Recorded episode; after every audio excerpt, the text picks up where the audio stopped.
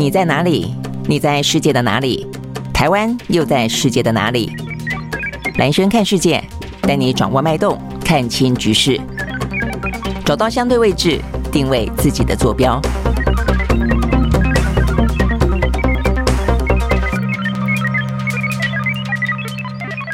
欢迎收看今天的兰轩看世界啊！很快的一个个礼拜又过去了啊，这个每天每天呢，呃，都讲新闻，呃，更容易感受到这个时间过得快。呃，才说呃是一个礼拜的开始，转眼之间呢又是一个礼拜的结束了啊。好，那这个今天的话呢，一样的这个全球的新闻，呃，我觉得现在啊，真的是处于一个全球的，不管在经济上，不管是在地缘政治上啊，是一个蛮动荡不安的呃关键点上啊。所以呢，所有的。事事情呢似乎都在发生，所有事情呢可能都正在重塑当中啊。那在这个关键点当中，对台湾来说，呃，虽然说我们并不是呢在经济当中呢通膨升息的镇央啊，但是的话呢也会受到一些外溢效应的影响。那但是呢，在这个地缘政治当中的话，我们确实啊这个首当其冲。所以在今天的话呢，包括像是呢我们看到呢美国呃他们的这个通膨指数呢比预期来的高，飙新高啊，所以导致呢这个大家哗然啊。这个接下来的话呢，呃，激进。升息大概势不可免。那再来的话呢，这个当中的话呢，中美之间的战略对峙里面，台积电半导体呃受到相当大的限制哦，所以今天的持续的余波荡漾。我们看到呢，这个台积电在昨天的举行法说会，虽然呢整个财报表现还不错，但是呢第二度的在今年下修它的资本投资啊，这个资本的。呃，投入啊，所以代表的是他对于未来的前景呢，事实上，呃，并不是这么的看好，而且他被迫的必须要在美国的一些相关政策当中呢，做一些部署当中的修正啊。我想这是呢，对台湾来说呢，夹在这个中美的战略竞争当中，呃，真的是必须要呃去面对的一个残酷的现实，也必须要尽快的做因应。那再来的话呢，俄乌战争当中传出一点点的好消息，那就是呢，普京啊很微妙的释放出呢要协商的讯息。我想呢，可能跟他最近这段时间啊，呃，不断的这个就是被乌克兰反攻啊，那这个不断的吹出胜利的号角，那对俄罗斯来说的话呢，似乎不断的受挫哦，选择释放出这个消息。不过目前的乌克兰没有这个打算啊，要跟你谈和。好，所以呢，虽然。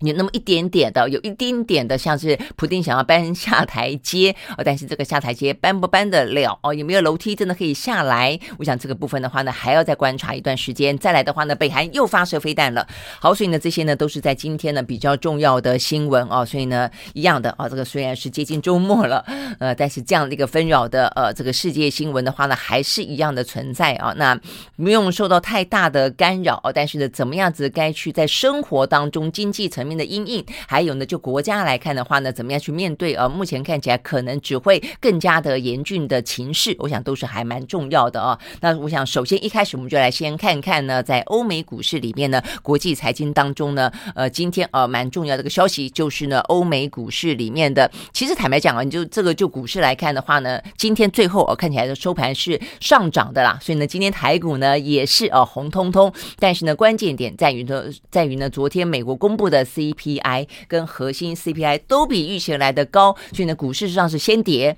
跌了以后呢，是因为跌深了啊，大家呢逢低布局、逢低买进呢，所以才后来呢意外的翻转上扬啊。OK，好，所以我们先来看这个指数啊，这个指数呢看起来的翻转上扬呢，其实呢呃可能只是一个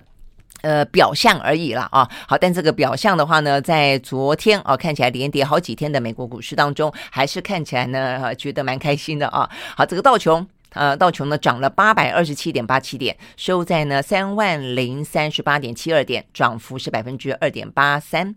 纳斯达克指数呢上涨二点二三，另外呢 S&P 五百呢上涨百分之二点六。呃，费城半导体涨了百分之二点九四啊，这是美国股市。那这个德国，呃，这个欧洲三大指数，德国也涨了百分之一点五一，英国呢也涨了百分之零点三五，法国呢涨了百分之一点零四。那这个欧美股市真的哦，这个在昨天都很明显啊，就是先跌啊，这个跌的还蛮深的，但之后的话呢，呃，这个尾盘惊喜啊，突然之间呢，呃，就拉回啊。那这个跌深的话呢，这个部分确实是蛮值得注意的。我们前一天才告诉大家说呢，呃。市场的预期，啊，认为呢，这个在昨天。大概晚上八点多哦，所公布的美国的 CPI 跟核心 CPI 啊，认为说呢，可能呃 CPI 啊或许是到顶了八点一左右，但是呢核心 CPI 呢很可能会稍稍的微幅的上升，就没想到呢连 CPI 啊都是一个上扬的，所以代表的就是目前的话呢，采取过去的这段时间的升息，并没有有效的压制住通膨，我想这这是一个最重要的讯息啊。好，所以我们就这个数字面来看，昨天呢就呃美国公布了九月份的 CPI 的年增率预期呢是百分之八点一，结果呢并没有到顶，又在往上了增加了百分之零点一，来到了百分之八点二。那这个月增率啊，就比起去年的话呢是增加百分之八点二，那比起上个月呢，本来预期可能是增加呃零点二个百分比的，结果没想到增加了零点四啊，所以呢代表的就是说逐个月的啊是往上升的。那核心 CPI 呢，核心 CPI 就是扣除掉呢能源跟呃粮食的话呢，这个 CPI 的话呢，他们昨天的预估本来就觉得可能会稍微的高过于呃 CPI 啊，就没想到呢这个。预言是成真的啊！这个 C 呃核心 CPI 的话呢，呃这个部分的话呢是预期是嗯百分之六点五，结果的话是百分之六点六的年增率。那月增率的话呢，本来预期是增加百分之零点五，结果呢增加百分之零点六。好，所以呢意思就是说，不只是不管是 CPI 还是核心 CPI，在昨天的话呢都是高过预期的。那当中的话呢，核心 CPI 的增幅到了百分之六点六，是刷新四十年来的新高，好，所以呢，这个部分反映出来的是，呃，虽然扣除掉，我们就说，呃，这段时间其实能源价格是有下下降的啊，所以照理来说，你核心 CPI 扣除掉能源之后啊，呃，其他部分的话呢，应该或许如果说控制的好的话呢，这个数字应该会漂亮一点啊，但是显现出来的是，包括他们在居住。哦，等于是房地产啊，这个居住包括一些呃吃，包括一些医疗的支出，显然的呢都是居高不下，涨势呢都是继续往上走的，也因此才导致啊这个核心 CPI 也是增加的。好，那因为这样的一个数字的关系啊，那所以呢你可想而知啊，这个在十一月份认为呢要持续性的至少升息三码的呃声音跟可能性越来越高，越来越高。好，所以呢在昨天的盘中，呃这个 CME 的 Fed Watch 这个。呃，工具显示，呃，他们预测联准会下个月升息三码的可能性已经超过了百分之九十六啊，这个接近是百分之百的，甚至甚至呃，有百分之四的人认为说，搞不好要升息四码哦才可以。OK 啊，我想这个应该会有有一个相当程度的呃，在市场当中会有一个呃这个挫败感吧，尤其做做决策者的话，应该也是哦，就代表的是你过去的连续哦那么激进的升息，其实。嗯，对于通膨的呃压制，其实没有想象中来得好哦。我想这个部分事实上是有点伤脑筋的哦。所以呢，对于美国的决策者，对于美国的联准会来说，可能真的必须要去思考啊，或者是要去嗯想想有没有什么别的方法，同时呃可以去呃多管齐下的，或者是为什么哦？为什么目前看起来的话呢，这个联准会升息并没有办法呢解决这个相关的问题？我记得先前我们也谈到啊，这个美国的几个诺贝尔经济学奖的得。主哦，也曾经分析过哦，因为目前的状况看起来，其实并不是需求面当中的疲软，而是供应面当中的疲弱或是中断啊，这个受到地缘政治的关系，所以呢，你去。然后市场活络，其实，嗯，市场的需求都是在的哦。那只是说你供应面变少，所以呢，这个部分就已经讲到说呢，升息其实它没有办法啊，能够尽全功哦。那就是说，不能够单单靠它就来呢达成有关于的这个通货膨胀的呃解决问题，因为通货膨胀基本上就是供跟需嘛。那如果说你供应少的话，你需求再畅旺也没有用哦，反而的话呢，就会呃通货膨胀就越来越高哦。所以这供应面的部分怎么样子去解决？我觉得这很。可能是在目前的美国的联准会哦，这个激进升息，目前看起来可能会持续下去之余，如果另外的供应面没有办法呃解决的话呢，我看这个状况也很难一时之间解决了啊，所以也因此你会看得到啊，像是在今天。呃，油价的部分啊，其实呃，这个国际能源总署啊，其实呢也批评了有关于呢前段时间 OPEC Plus 的呃减产，因为呢现在全球就已经呢因为美国的通膨，因为欧洲的能源危机而面临的物价不断飙涨的状况，结果呢大家都在想想方设法啊，苦思怎么样子呢去压抑通膨，所以呢不惜升息啊，这个造成可能的金融危机。就你在这个时候呢，你反而还要减产，只为了顾你的这个油价啊能够。稳定，能够居高，呃，不要呃不不断的贬啊。所以这个减产的状况，其实先前拜登就已经说了啊，这个非常的呃，他觉得这个嗯决策非常的糟糕，非常的鲁莽啊。那这个昨天我们看到呢，这个国际能源总署啊，也是特别谈到了哦，有关于这个。相关的油价啊，他们说呢，这个目前通膨已经居高不下了，而且经济成长啊就已经非常疲软之际，呃，石油输出国组织啊以及相关的盟国竟然还决定啊，这个每一天减产呢二两百万桶，从十一月开始啊，它会让整个全球的能源危机以及通货膨胀更加的加剧。OK，好，所以呢，这是国际能源总署哦所提出来的呃担忧跟警告了哦，那确实是这个样子啊，所以我们看到呢，呃，目前看起来。呃，这国际能源总署哈，在一个短期能源展望的月报当中，调降了啊，这个对于呃这个西德州原油还有布兰特原油他们的明今年跟明年的价格的预期，然后呢也预警啊说呢，这个在今年的冬天，可能不只是欧洲哦，连美国许多家庭的供暖成本都会大幅度的上扬。好，所以呢，从这个部分我们就可以看得到，就顺道讲到这个油价了啊，这个油价的话呢，在昨天。呃，也就是上涨的啊，那这个上涨的部分的话呢，当然就引发起这个供应短缺的危机，所以才会上涨嘛。那事实上，这也就是呃，这个 O OPEC Plus 他们当初所期待的啊。一方面的话呢，就想办法让你市场上面的油变少。那呃，如果说需求量呃这更高的话呢，这个油价可以涨更多嘛啊。OK，好，所以呢，这个在昨天，呃，纽约的西德州原油呢上涨了百分之二点一，收在每一桶八十九点一一块钱美金。伦敦布兰特原油上涨百分之二点三，收在每一桶九十四点五七块钱美金。OK，好，所以呢，现在这样的一个担忧哦，就是嗯，我们刚刚讲到美国不断的寄出激进升其的做法哦，但是没有办法呢达到有效的控制。呃，原因之一啊，那可能就跟这个 O OPEC Plus 哦他们的。十一月份的减产有关哦，那所以我们刚才才会讲到说呢，国际能源总署啊认为这个减产会让全球呢陷入啊更深的经济衰退。好，所以呢，这是跟这个美国的 CPI 啊，这个有关，跟下个月十一月份很可能呢又会在激进升级有关的话题。好，但是这些呃状况可能都不足以哦，让这个呃连续几天啊，这个台股也是啊，这个跌得稀里哗啦的。这个国安基金呢不断的进场护盘，呃，可能不单是这个原因，我想中间很重要。一个另外的焦点就是呢，台积电。好，那台积电的话呢，呃，这今天有这个呃，等于是连续好几天了，都在。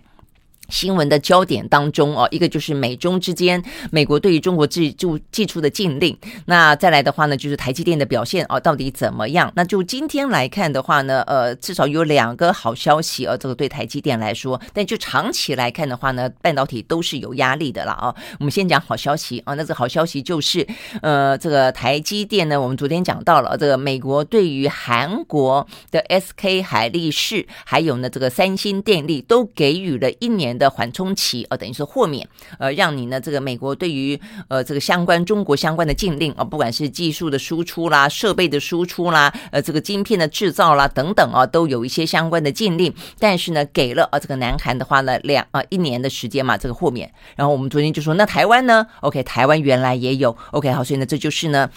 今天的呃这个比较好的消息啊，台积电也豁免了一年的时间啊，在这个美中的晶片大战当中，呃这个部分的话呢是台积电呢昨天法说会当中总裁魏哲嘉表示的啊，他也证实了台积电的南京厂啊，等于是大陆南京厂也得到了美方的豁免，呃意思就是说呢，呃这个相关的美国对于这些制作晶片的设备。的输出，呃，这部分的话呢，包括南韩这两个厂，包括呢台积电的南京厂，都可以哦，有一一年时间，还可以继续的向美方购买呢相关的设备的许可证。OK，好，所以呢这个部分呢有一年的喘息。好，那但是呢，呃，这个部分的话呢。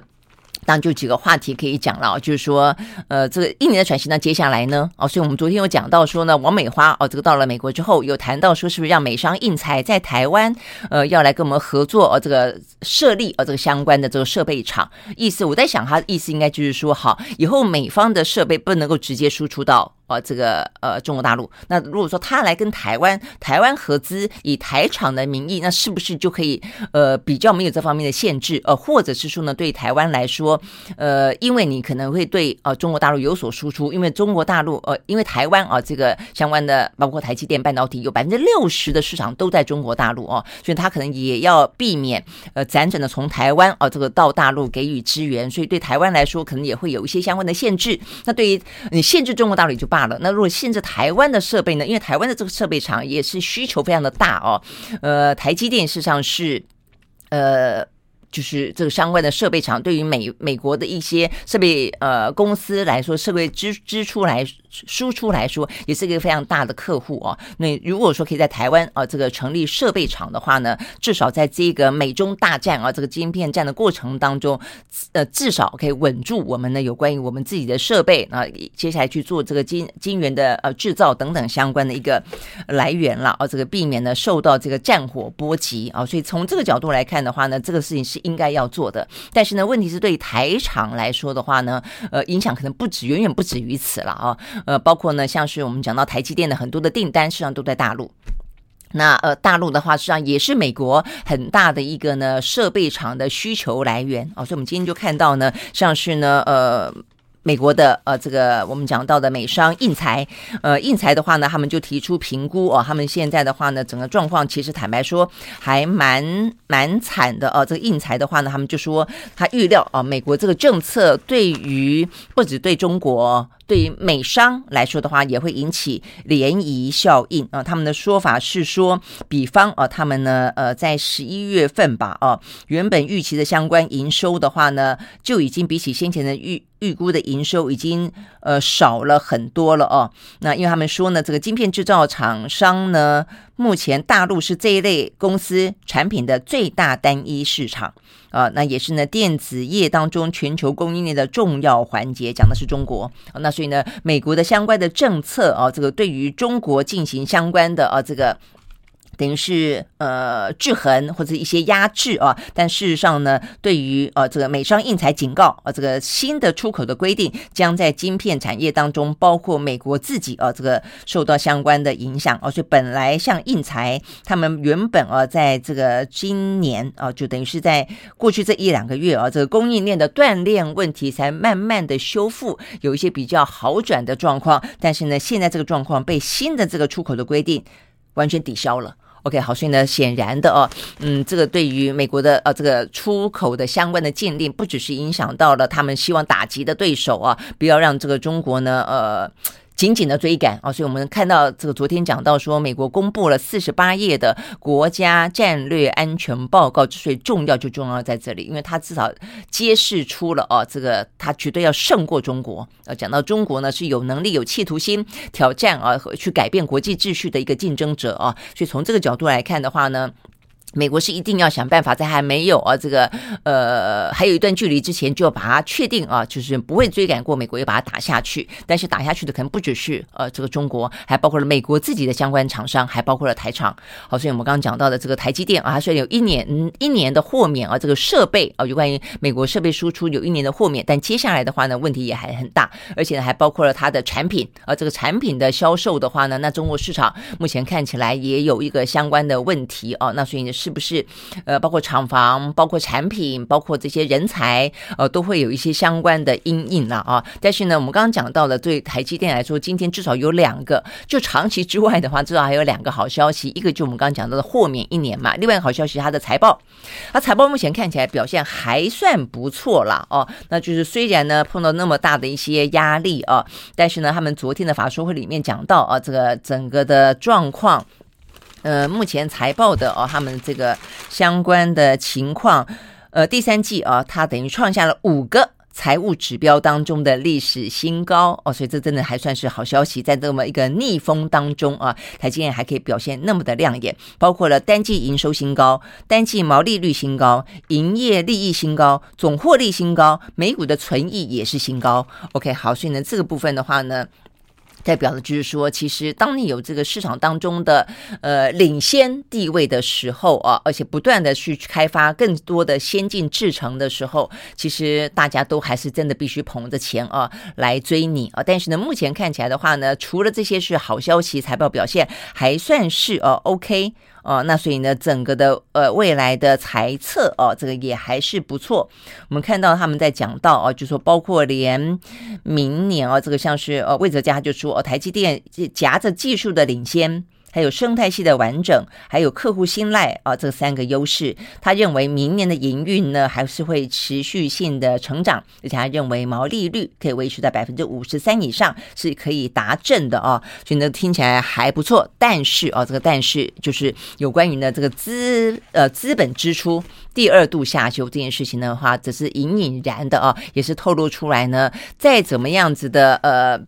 体格强健啊，还是难免呢整个的经济逆风，以及呢中美啊战啊中美晶片战当中受到的一些波及跟挑战啊。因为这个部分的话呢，事实上呢，在台积电先前就已经下修过一次啊，这个相关的资本支出了。那最近的话呢，又下修一次，所以原本预计呢，今年他们的资本支出呢是四百到四百四十亿的美金，那现在的话呢，已经降到了。嗯，三百六十亿的美金，大概就是下修一成左右了啊。那所以这个下修一成的话呢，我们刚刚讲了一个地缘政治，一个就是。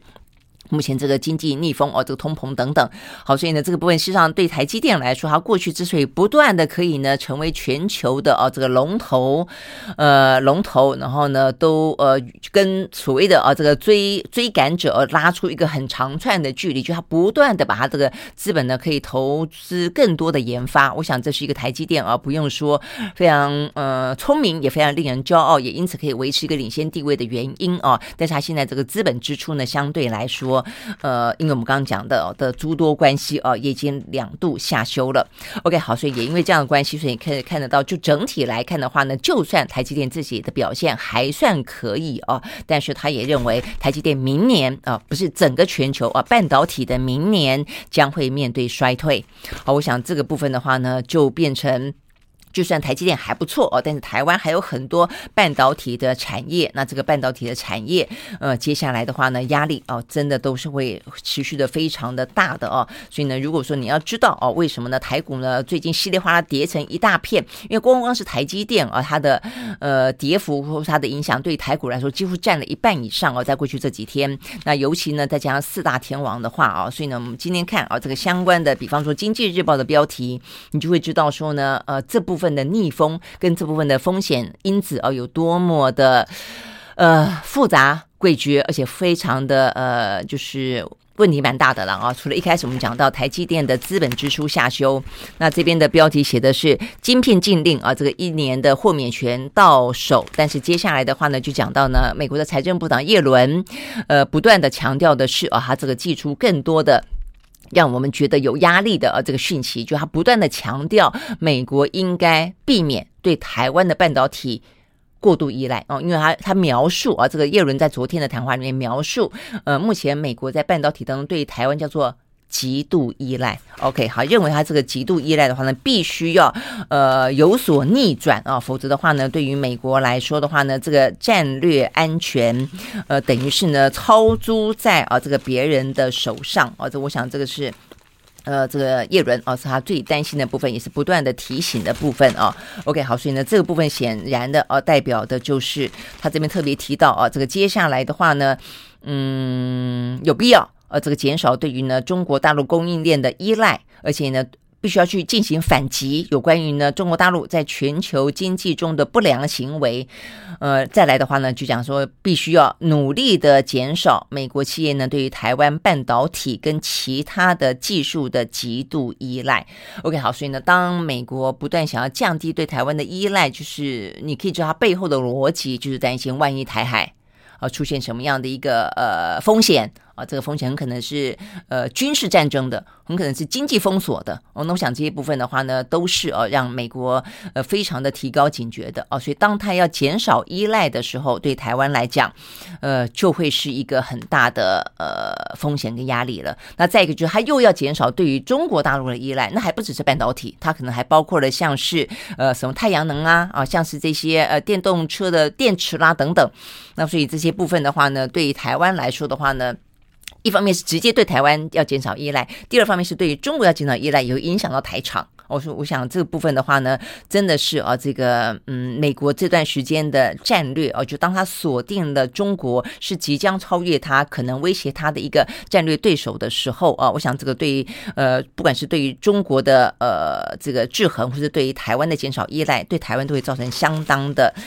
呃，棘手啊，我觉得必须要去面对啊，要提早做准备的啊。那这个叶伦呢，在昨天啊，也还特别讲到说呢，在批评啊这个中国大陆的时候，他讲到说，哦，还有俄罗斯啊，因为呢，他们在这个呃国家的战略的安全报告里面，是把俄罗斯跟中国并列为呢战略的威胁，而且呢，当然中间的话，他们认为，呃，俄罗斯是眼前的，中国呢是更加长期、更加巨大的啊。那他们讲到说呢，俄罗斯是把能源武器化。也把贸易武器化哦，那让这个地缘政治。把这个贸易呢作为这个地缘政治当中胁迫的工具哦，他说我们必须要减轻像是呢对中国这样的的国家呢类似的呃脆弱性啊，我们必须要让自己变得更强健。但坦白讲，呃，不只是俄罗斯哦，把这个贸易当做呃武器，某个程度美国也是啊。当初呢，呃，川普祭出所谓的关税战，也就是把这个贸易当做一个武器啊，想要去改变呃扭转啊这个美中之间的一些贸易的游戏规则嘛啊。但不论如何啦，我觉得意思就是说。你其实呃有能力呃去改写游戏规则，或是去扭转啊若干的一些呃秩序的国家，其实当他要捍卫自己的国家利益的时候，他都会不吝于使用这些武器啊。所以对台湾来说的话呢，真的啊这方面的呃风险跟压力越来越迫切。OK，好，所以呢这些事。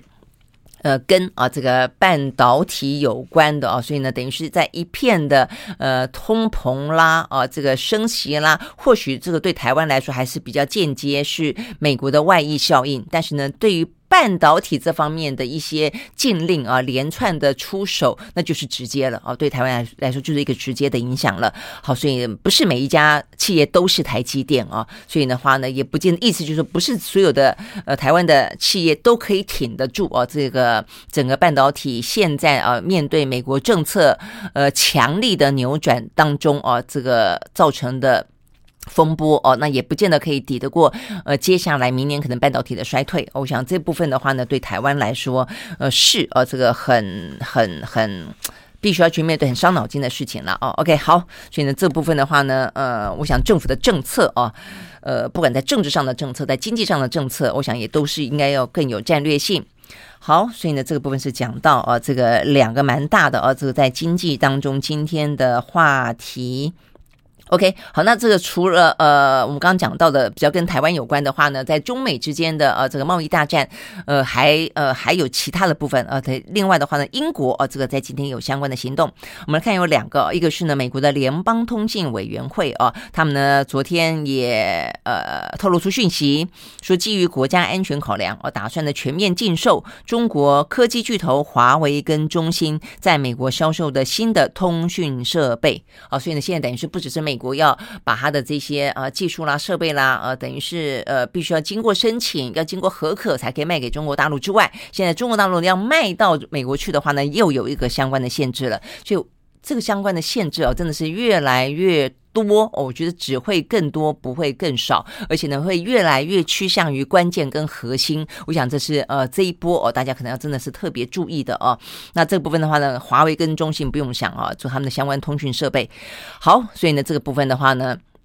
在酝酿当中哦，还没有正式宣布哦，但是看起来的话呢，呃，随着哦，这我们听到呃，叶伦跟拜登的哦这些包括国家安全等等的逻辑，你可以想象啊，这个接下来的行动。好，那除了这个美国之外的话呢，英国啊，英国政府的话也在昨天呃正式宣布，美呃英国的五 G 网络要全面移除华为的设备的呃最后期限是在二零二七年啊，这个部分不变。但是呢，呃，五 G 的网络核心要移除华为的设备的期限呢，从二零二三的一月二十八号延到呃二零二三年底。那所以意这个意思就是说呢，呃，第一个就在目前的这样的一个气氛底下，过去哦，如果大家还记得的话，时间稍微倒转到啊这个呃俄乌战争前或者是疫情前的话，其实呢，美国当他拿起大棒子敲哦这个华为的时候，他希望欧洲的国家呢都跟着一起来，但是那个时候欧洲国家的话，其实呃都哦这个是有选择性的。接受或者婉拒哦，这个美国的邀请，就是他们有他们自己的一些战略自主，因为华为的五 G 哦，坦白讲相对来说比较先进，又比较便宜哦，发展的又很快等等。那但是呢，就随着我们刚刚讲到的这个俄乌战争等等啊，现在的话呢，呃，英国也开始转变了他的态度哦，所以呢，也同意要把他们的这些技术哦要移出哦，但是呢，设了几个时间点啊。那这个时间点的话呢，现在呃目前看起来，第一个就是你的目标不变。啊，所以呢，英国还是决定要把华为的这个技术技术啊，这个要踢出啊他们的一些核心的范围之外啊，那只是说呢，时间点稍微的给点呃宽限期啊，挪到了。明年底，OK，好，所以呢，这些都反映出来啊，就是说这样子的一个呃美中之间的战略的呃紧张局势哦，它是会有一些呃外扩效应的啊。那这个外扩效应当中，我觉得真的就是要看看怎么发展了啊。目前的话呢，英国哦，这个新任的首相特拉斯哦，很可能他自己有一些相关的呃这个减税政策所造成的风暴，那呃他的态度哦是某个程度哦是这个样子，但是。那欧洲其他国家又做做什么样的选择？我们先前有讲到，像英国的，呃，像德国的啊，这个总理肖兹，他打算在十一月份啊，这个等于是呃，习近平连任啊，顺利连任第三任之后，他会到打算啊去中国呢拜会习近平。呃，那法国的呃总统马克龙本来也有这样的一个呃计划啊，所以到底呃这个欧洲国家会在这样的一个越来越紧绷的啊这样子一个呃中美的两大啊这个呃。团派 哈之间呢，会是什么样的一个选择，跟什么样的一个嗯，依照自己国家利益的计算，我觉得这部分真的还蛮值得观察的哦。那刚刚讲到英国，英国的话呢，在今天有一个消息啊，我觉得呃，特拉斯他可能会有一些比较不一样的做法啊，原因在于说呢，目前看起来呢，这个特拉斯啊，在这个呃保守党内的支持状况啊，这个受到相当程度的挑战跟质疑。好，所以呢，这个最新的消息呃是啊，这个。英国的保守党的内部哦，这个透露，呃，他们说呢，党内的有部分的议员正在酝酿啊，这个要去支持特拉斯当初在党内选举的对手，要取代他的位置。这么快，才四十天，特拉斯才上任大概四十几天的时间，呃，就已经有人要倒戈了啊！我想这个问题对于特拉斯来说就是一个政治当中的危机了啊！所以我们刚刚才。所以才看到这过去这一两天，其实特拉斯突然之间啊，这个呃反中的旗帜举得特别的鲜明啊，这个谈话也特别的显得激进啊。显然的，我们那时候也分析，他应该是想要某个程度呢去转嗯、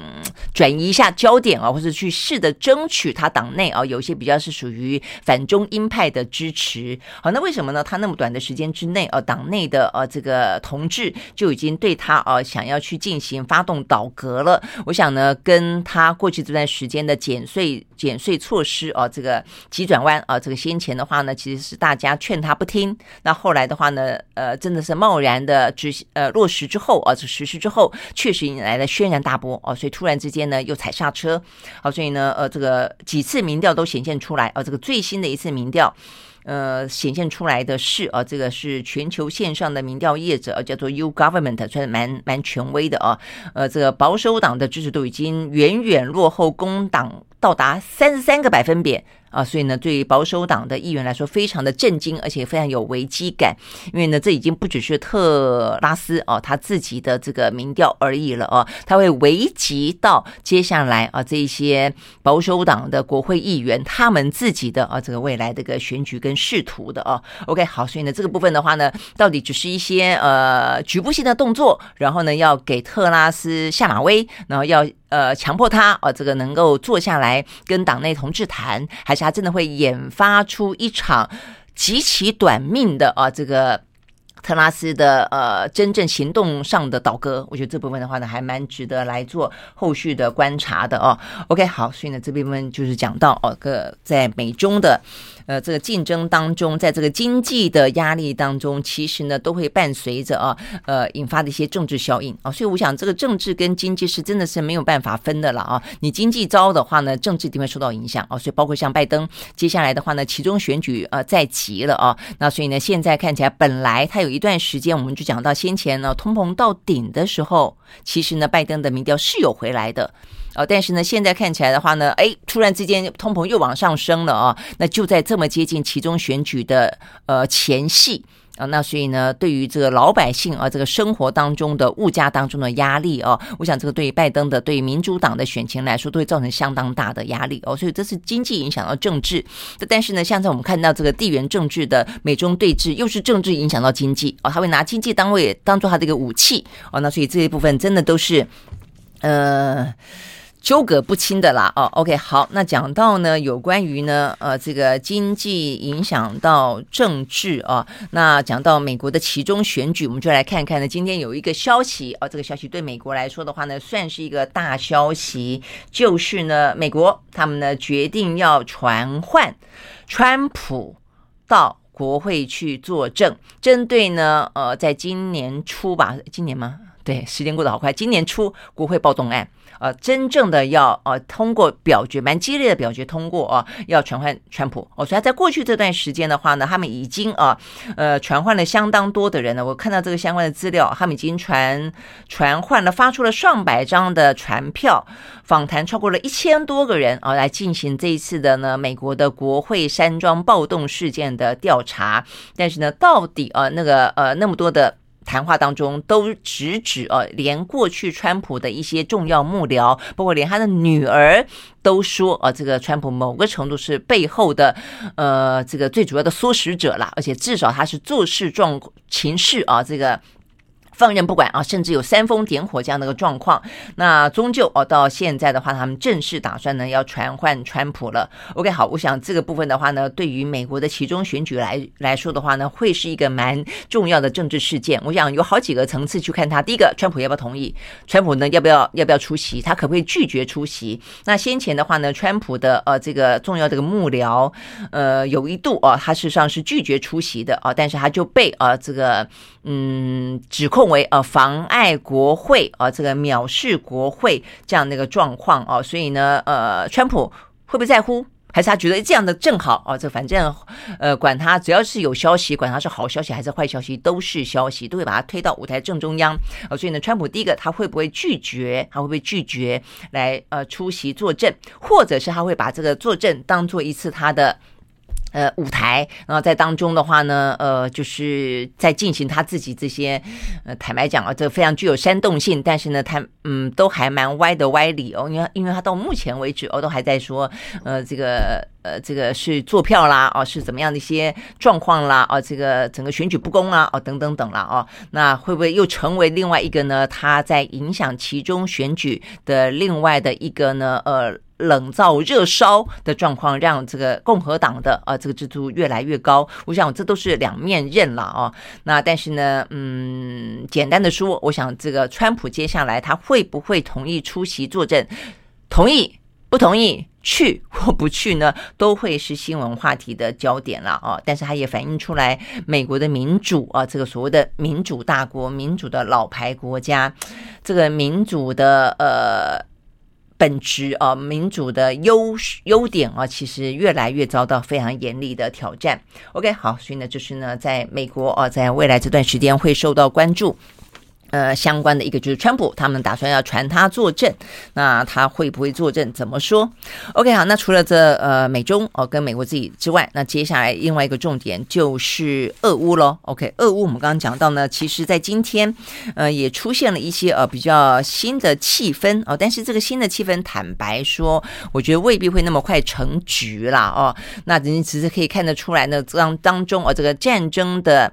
呃，胜负事实上是有所消长的。这段时间确实，乌克兰方面的反攻是越来越啊，这个看起来呢是节节胜利，而且呢，美方跟欧洲给他的一些相关的防空的系统啊，呃，也是这个武器呢源源不绝，源源不绝。那对于俄罗斯来说的话呢，呃，我们刚刚讲，我们青年讲到了这个克里米亚大大桥被炸，就已经是脸上无光了啊。但是呢，呃，这个被炸之后，他们进行的轰炸反攻。那也就是反攻，而且反而更坐实了，更加深了他所谓的犯下战争罪哦，这样的一个罪名，因为他伤及了相当多的平民百姓，造成了很多的一些大停电，然后在冬天将至的时候呢，这个民生生活受苦啊。我想这个部分的话呢，其实对于普丁来说，除了对他内部可能有所交代之外啊，其实在国际形象来说没有更大的好处啊，所以呢。呃，在今天啊，这一两天就比较特别的讯息，就是呃，看起来普丁呢似乎有一点点啊，这个要给自己搬下台阶了。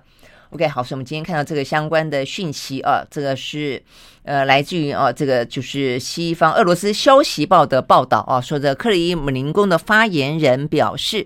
呃。俄罗斯啊，当局对乌克兰的特别军事行动的目标还是没有变。啊，意思就是我还是一样啊，这个要呃去解放啊，这个乌东跟乌南，但是他们现在呢不是靠军力解放，是靠公投的方式来解放啊，所以他们我觉得这里就是一个他们达不到目标之后转了一个方式来说了啊，就啊我们公投了，他们呢呃用投票方式表示呢他们要脱离乌克兰了，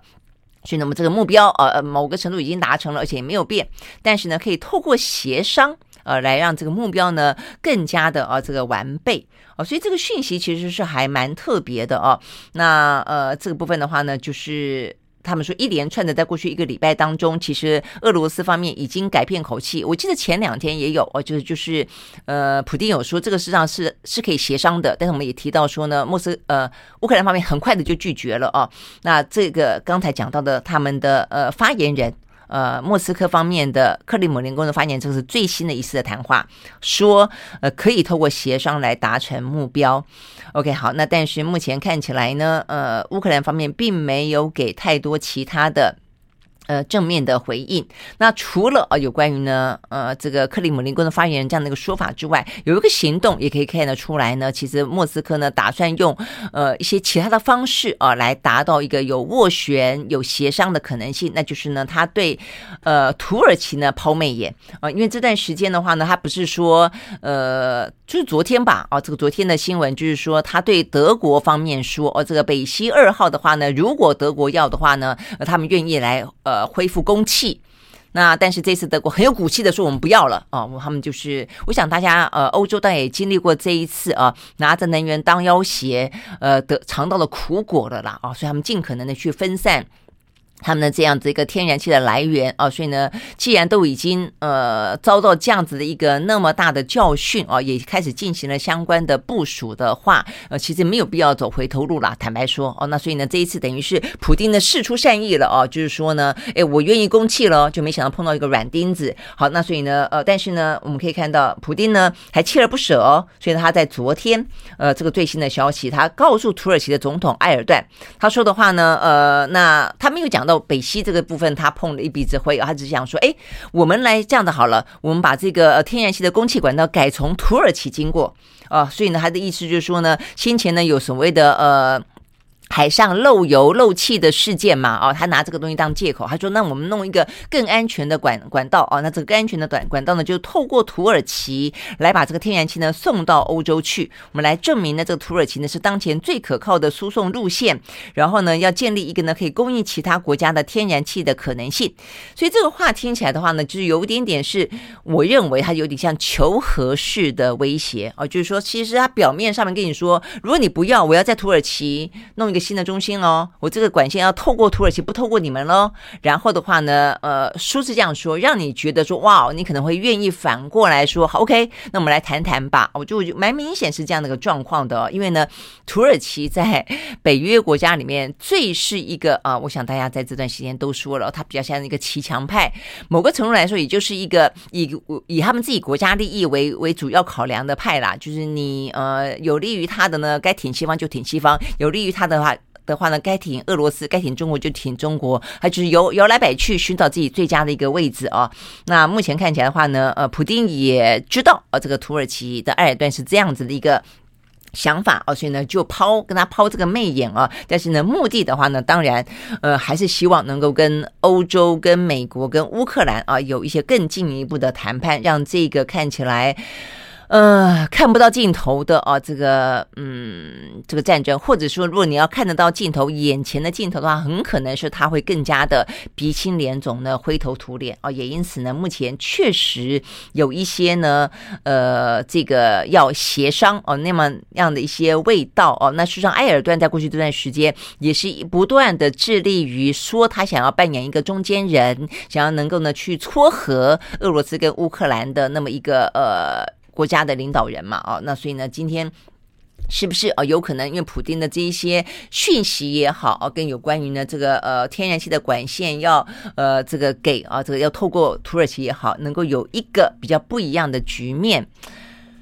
等着看吧。目前乌克兰看起来是没有打算要接受了，因为他现在打的正顺手嘛，哦，他目前看起来也都是呃似乎也看到了啊这个呃。俄罗斯似乎到了某种啊眼前的穷途末路了啦哦，那 OK，所以呢这个部分的话呢，觉得好像可以继续的啊这个取得胜果。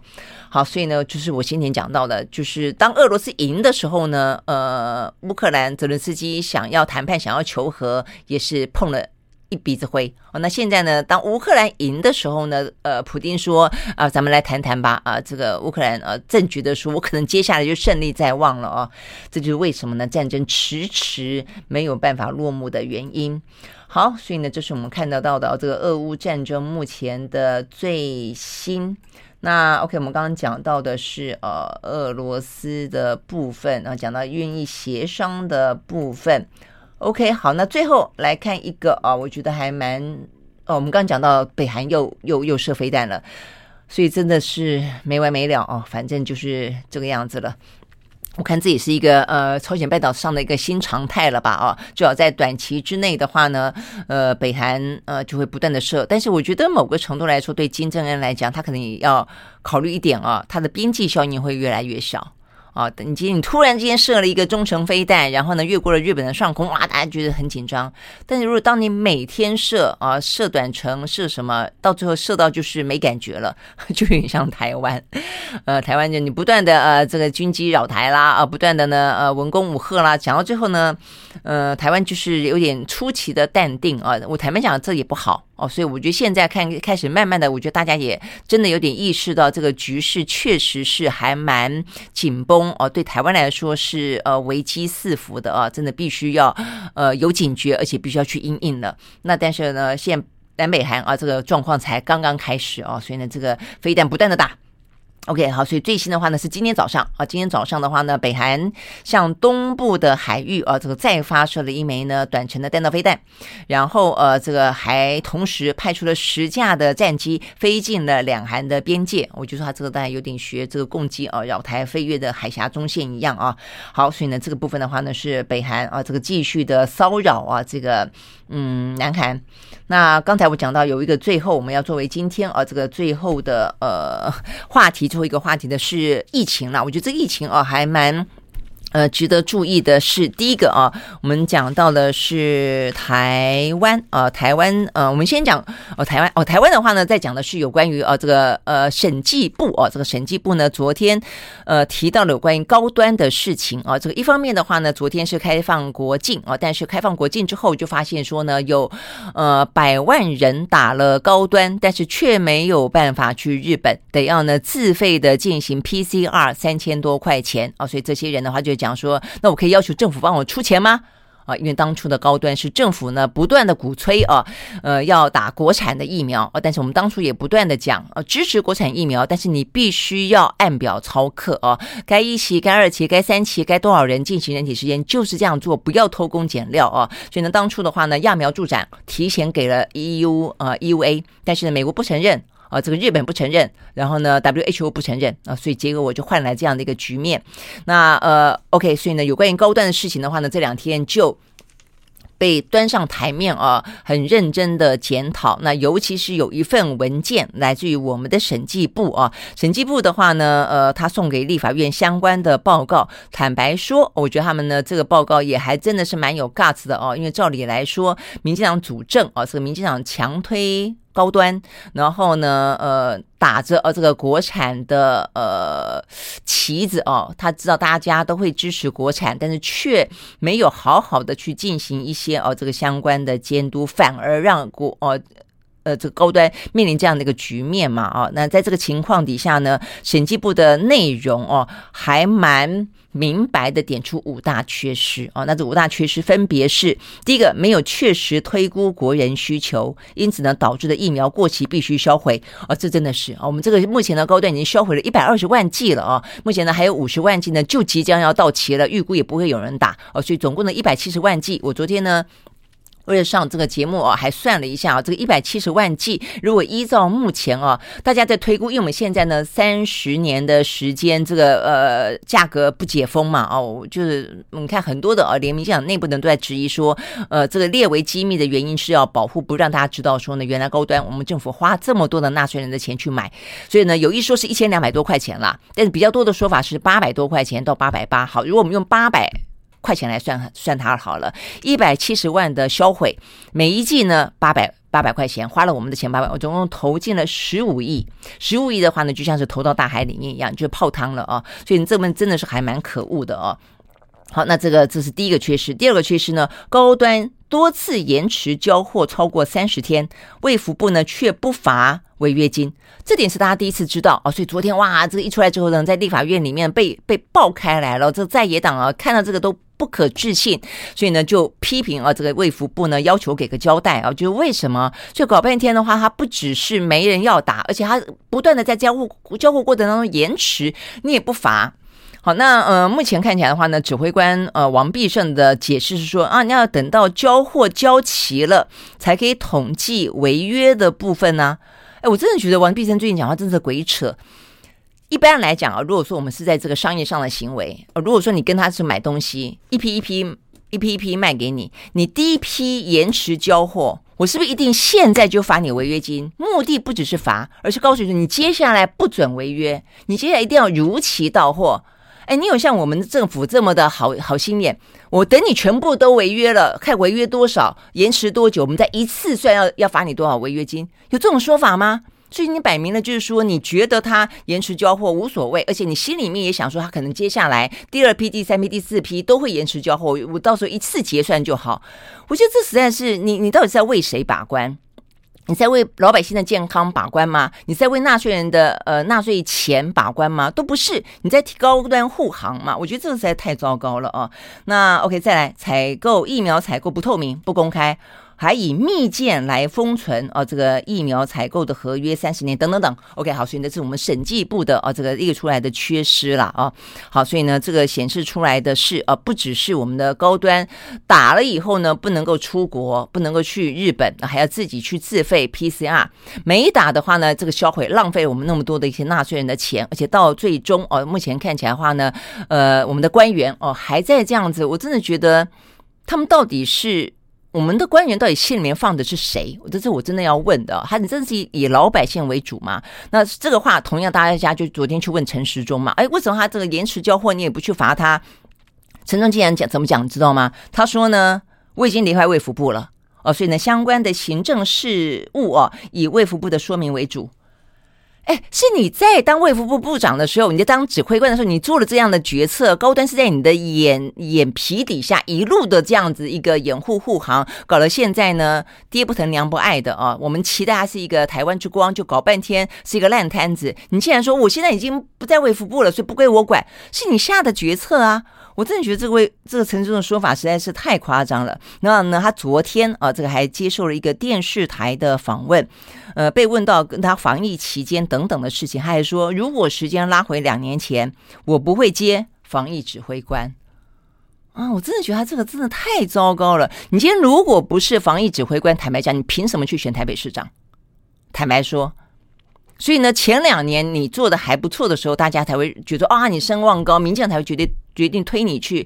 呃参选台北市长。你现在突然之间出现了那么多的纰漏，多丢了那么多烂摊子，你就突然之间说啊，早知道我就不会不会当防疫指挥官了。你不当防疫指挥官，你也不会今天成为台北市长的候选人。嗯、真的，真的是，真的是很。很瞎扯了，很不负责任啊啊！我想这些部分的话呢，呃，不只是高端这个本身的问题，我监察院到底睡醒了没啊？啊，这个真的太糟糕了。我觉得还有更多的是一个执政者啊，这个背后在政策背后，他到底心里面有放多少是人民，但是有放多少是他自己本身的经济利益跟政治利益？我觉得这才是最重要的了啊！那今天会讲到疫情，还有更重要的，还包括说，今天我看到一个。呃，华尔街日哦，纽约时报的这个最新的研究，我要提醒一下，就是说，虽然啊，我们现在放开国门了，然后的话呢，大家也觉得说跟病毒共存了啊，但是的话呢，我们每一天每一天的这个呃确诊。人数还是真的很高哎，呃，四万五万啊，那要提醒啊，因为染疫之后的 Long COVID 是真的不容小看啊。这边呢是呃《纽约时报》报道的一个苏格兰最新的涵盖万人的最新研究发现，每二十个新冠患者当中就一个人。报告里面显示，他的病权呃病情没有完全好转，然后呢，有百分之四十的人说他们在感染多个月之后还是没有完全康复。那这一份研究显然的还算是蛮权威哦，蛮呃周到的，他们呃。发发表在 Nature 杂志啊，这个 Nature 杂志是非常具有权威性的杂志啊，所以先前就有很多这样的一个说法啊，那只是一次一次的被验证，就是大概有近半数的新冠的呃感染者的话呢，呃感染之后的数个月之内啊，不会那么快的康复哦，甚至有人更长的时间还是留下非常多的 Long COVID。那当中当然还有一个呃比较好的消息是，呃，通常你只要有打了疫苗，它的 Long COVID 的呃如果有症状会减轻轻。而且呢，呃，如果打了疫苗，也比较有比较低的啊，这个几率会出现 Long COVID。我想这个部分的话呢，也还是提供给大家做一些呃参考。OK，好，所以呢，这些是有关于今天啊这个相关的讯息。那 OK，希望大家呢这个周末愉快，我们下周一同一时间再会，拜拜。